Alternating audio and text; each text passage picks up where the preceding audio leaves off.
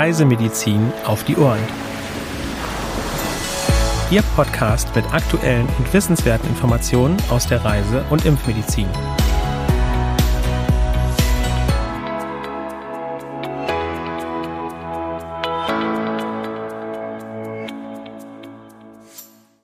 Herzlich willkommen zu einer neuen Folge von Reisemedizin auf die Ohren, heute am Mittwoch, dem 5. Juli 2023.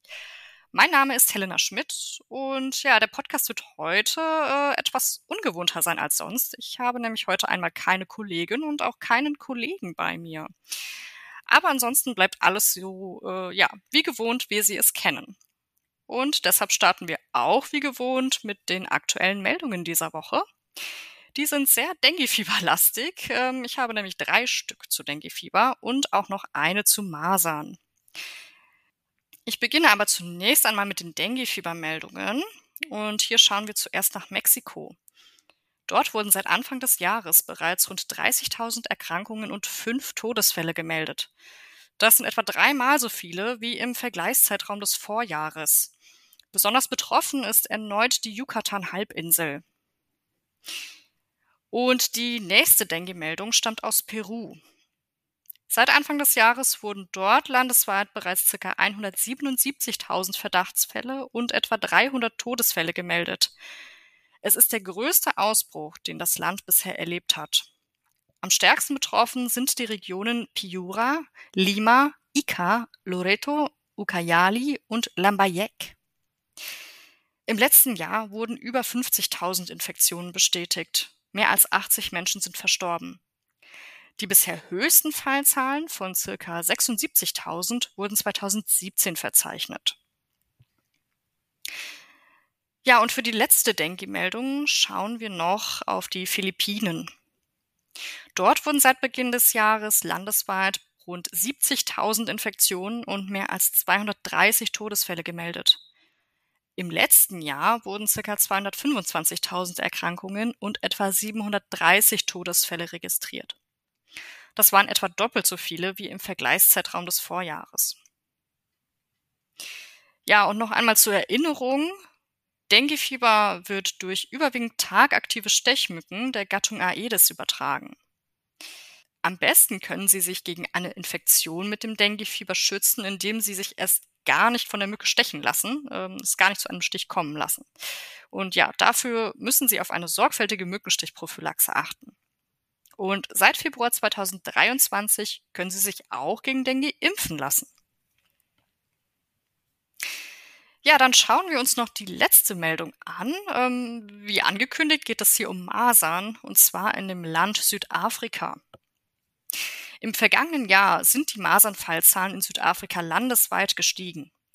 Seit Anfang Oktober wurden mehr als 1000 laborbestätigte Infektionen gemeldet, Besonders betroffen sind die Provinzen Limpopo, Pumalanga, Northwest Gauteng und Free State. Vor einem Aufenthalt im Ausland sollten Sie immer den Standardimpfschutz überprüfen und gegebenenfalls ergänzen lassen. Weitere aktuelle Meldungen finden Sie unter crm.de slash aktuelles. Ja, dann kommen wir nun zu einem anderen Thema. Die Ferienzeit steht vor der Tür und da ist bei vielen natürlich auch ein gemeinsamer Familienurlaub mit den Kindern geplant. Und ja, bei all den schönen Seiten, die so ein Urlaub in der Regel ja mit sich bringt, äh, sollte man auch immer auf dem Schirm haben, dass äh, Kinder und ja natürlich auch die Erwachsenen auf Reisen krank werden können und ähm, ja es eventuell auch zu kleineren oder größeren Unfällen kommen kann. Was man natürlich nicht hofft, aber was halt durchaus passieren kann. Und ja, auf solche Situationen sollten Eltern sich eben gut vorbereiten, indem sie eine vollständige und vor allem kindgerechte Reiseapotheke mitnehmen. Die soll eben dazu dienen, dass Eltern ihr Kind im Notfall eine erste Versorgung bieten können, bevor man äh, ja für den Rest der Behandlung einen Arzt aufsucht. Und was genau alles in eine solche Reiseapotheke für Kinder gehört, äh, das wollen wir im Rahmen des CRM Fachwissen für diese Woche klären. Ja, warum ist die Reiseapotheke für Kinder denn eigentlich so wichtig? Ich habe es ja gerade schon ähm, etwas erklärt. Vor allem Kleinkinder haben natürlicherweise einen erhöhten Erkundungs- und Bewegungsdrang. und haben somit ein äh, ja, natürliches, höheres Risikoverhalten, ähm, wodurch sie auch im Urlaub anfälliger für Erkrankungen und Verletzungen sind ja, wer von Ihnen äh, selbst Kinder hat, der weiß, wie Kinder eben so sind. Die spielen herum, die bewegen sich viel, äh, die fassen alles an, was sie eigentlich besser nicht anfassen sollten, nehmen alles in den Mund. Gerade im Urlaub sind Kinder besonders anfällig für Reisedurchfall, Atemwegserkrankungen, Fieber und auch Hautprobleme. Problematisch ist vor allem auch, dass die Folgen einer solchen Erkrankung für Kinder noch gravierender sein können als für Erwachsene und mitunter sogar lebensbedrohlich werden können. Und umso wichtiger ist es eben für die Eltern, auf solche Zwischenfälle vorbereitet zu sein. Wichtig ist eine besonders vorab zusammengestellte Reiseapotheke. Das heißt, äh, die Medikamente sollte man sich schon äh, vor der Ausreise ähm, im eigenen Land zusammenstellen und besorgen ja, das ist eben vor allem deshalb wichtig, weil die medizinische Versorgung im Ausland häufig nicht so gut ist wie bei uns in Deutschland, ähm, sondern im Gegenteil häufig eben sehr mangelhaft ist. Ähm, zum Beispiel muss man mit Medikamentenfälschungen rechnen und Ärzte sind auch oft nicht so gut erreichbar wie bei uns. Ja, erst einmal Grundsätzliches zur Reiseapotheke. Es gibt nicht die eine Reiseapotheke für jedes Kind sondern ähm, ja, die Reiseapotheke muss individuell zusammengestellt werden und ja, der konkrete Inhalt hängt dabei zum einen von Alter und Gesundheitszustand des Kindes ab, zum anderen auch von den medizinischen Gegebenheiten im Gastland und ähm, auch von der Art der Reise. Macht man jetzt beispielsweise einen Städtetrip in Europa, dann genügt in der Regel eine deutlich weniger umfangreichere Ausstattung, als wenn man ähm, zum Beispiel eine abenteuerliche Dschungelsafari in den Tropen macht. Wichtig ist natürlich auch, nicht jedes Kind ähm, verträgt jedes Medikament gleich gut. Also es müssen natürlich auch äh, Medikamente äh, entsprechend gewählt werden, ähm, ja, mit dem das Kind eben gut klarkommt. Wie sieht denn jetzt konkret die Grundausstattung für eine kindgerechte Reiseapotheke aus?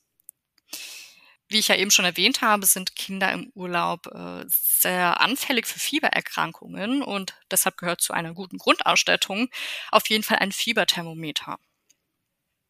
Bei Kindern mit Vorerkrankungen muss man natürlich auch die nötige Dauermedikation mitnehmen und gegebenenfalls auch Notfallmedikation, wie zum Beispiel ein Asthma-Spray.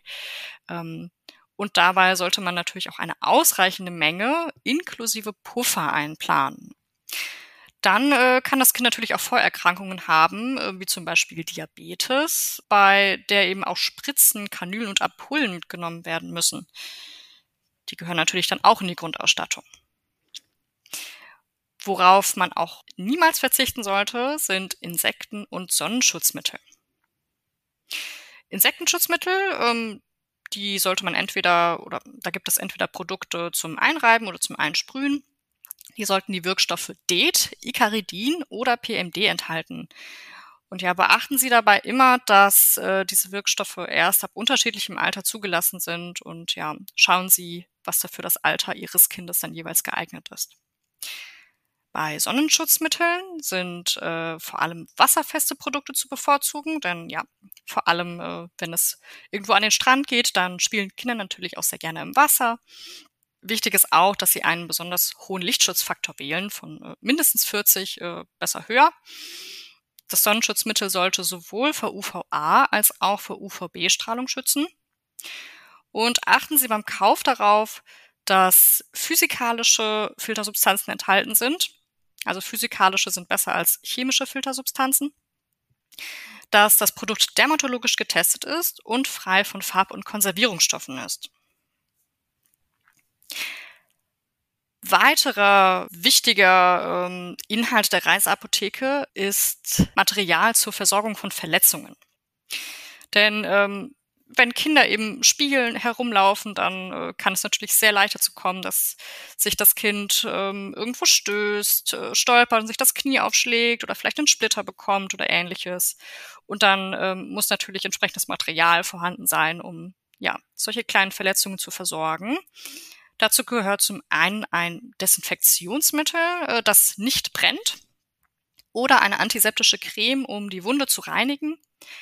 Daneben Verbandszeug, das auch an die Größe des Kindes angepasst ist, verschiedene Pflaster, eine Schere und auch eine Pinzette, die dient nicht nur dem Entfernen von Splittern, sondern auch der Entfernung von Zecken gegebenenfalls. Ja, welche Medikamente gehören denn jetzt äh, eigentlich in die kindgerechte Reiseapotheke? Zum einen ähm, wichtig sind antimykotische Pasten, Cremes oder Salben mit dem Wirkstoff Nystatin, denn vor allem Säuglinge neigen häufig zu Pilzinfektionen. Da ist es natürlich wichtig, solche Mittel entsprechend äh, parat zu haben.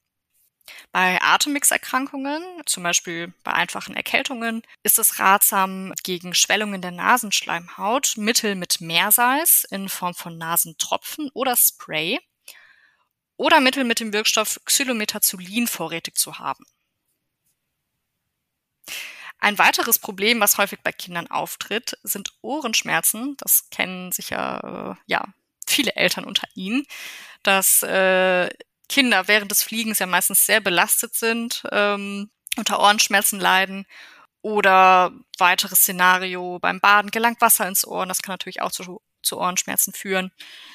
Für diese Fälle sollten Sie auf jeden Fall Ohrentropfen mit dabei haben.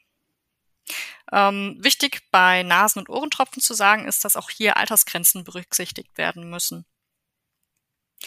Ja, daneben gehört auch Hustensaft in die kindgerechte Reiseapotheke. Bei Kindern ab vier Jahren äh, können das auch Lutschtabletten sein, um gegen Halsschmerzen ähm, ein Mittel vorrätig zu haben.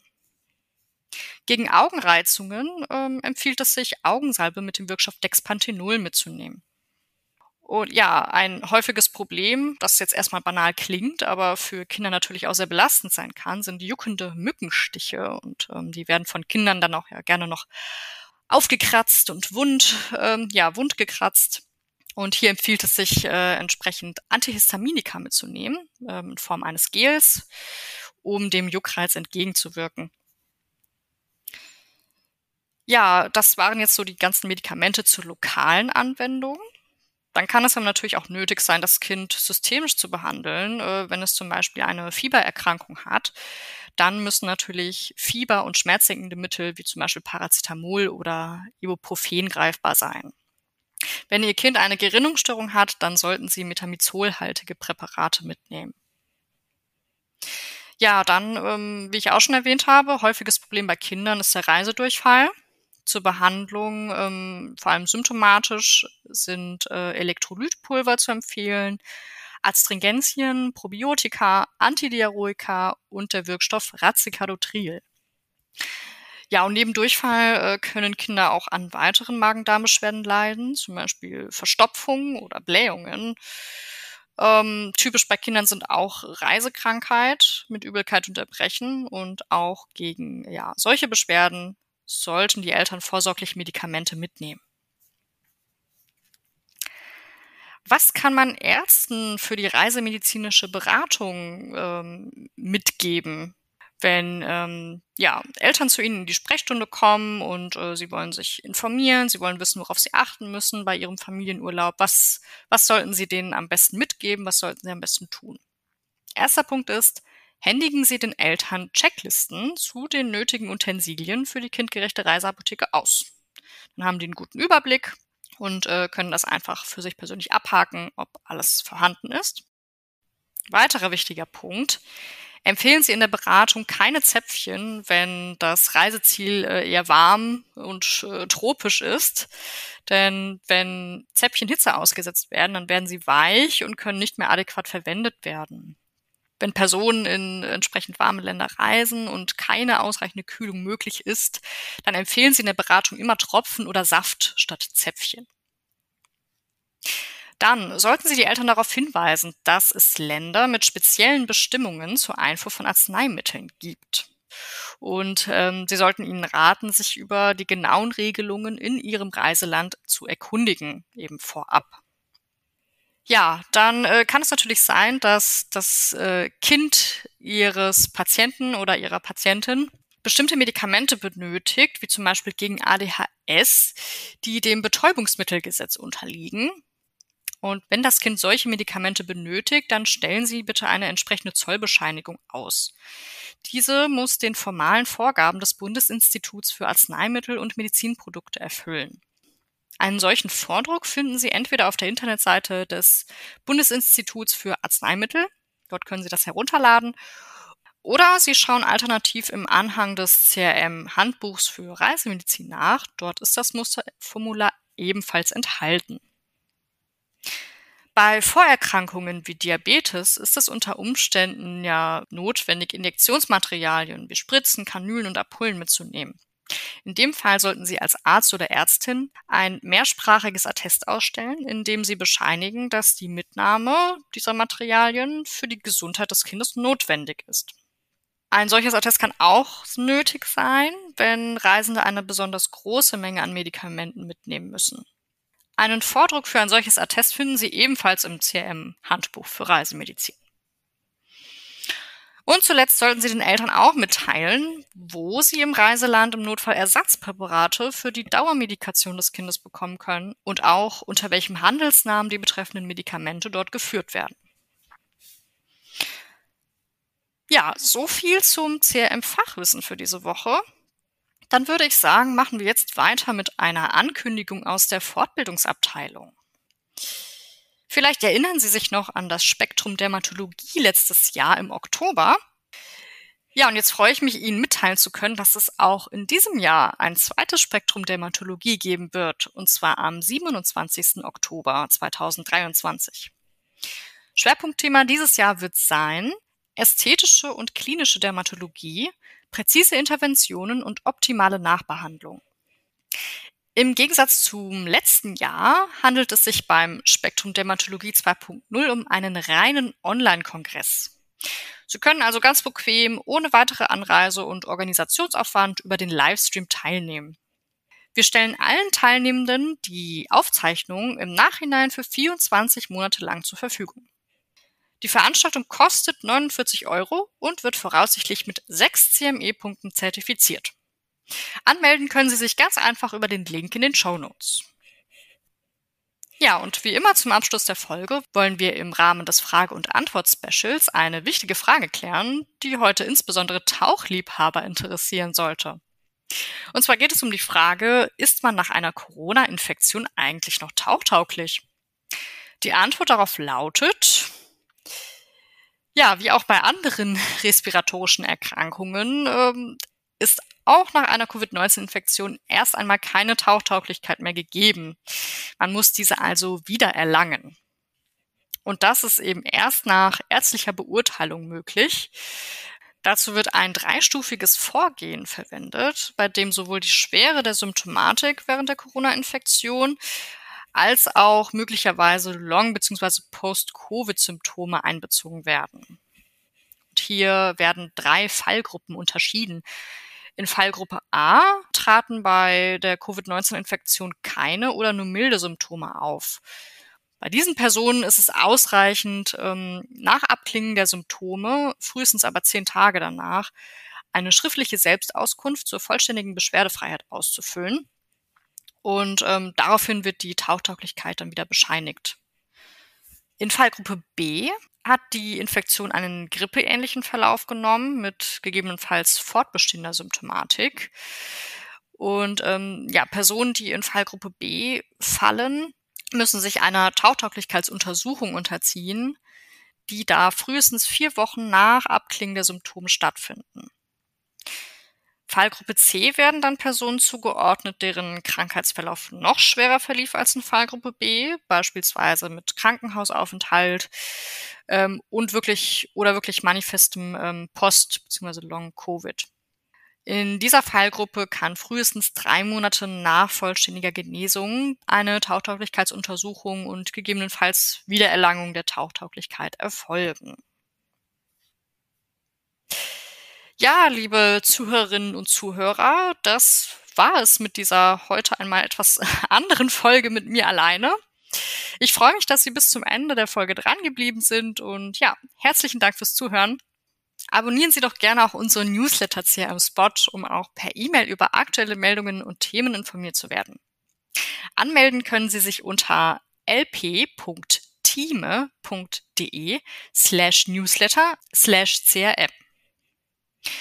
Für Anregungen und oder Fragen sind wir jederzeit offen. Senden Sie uns dazu gerne eine E-Mail an info.crm.de. Damit sage ich bis zum nächsten Mal und bleiben Sie vor allem gesund.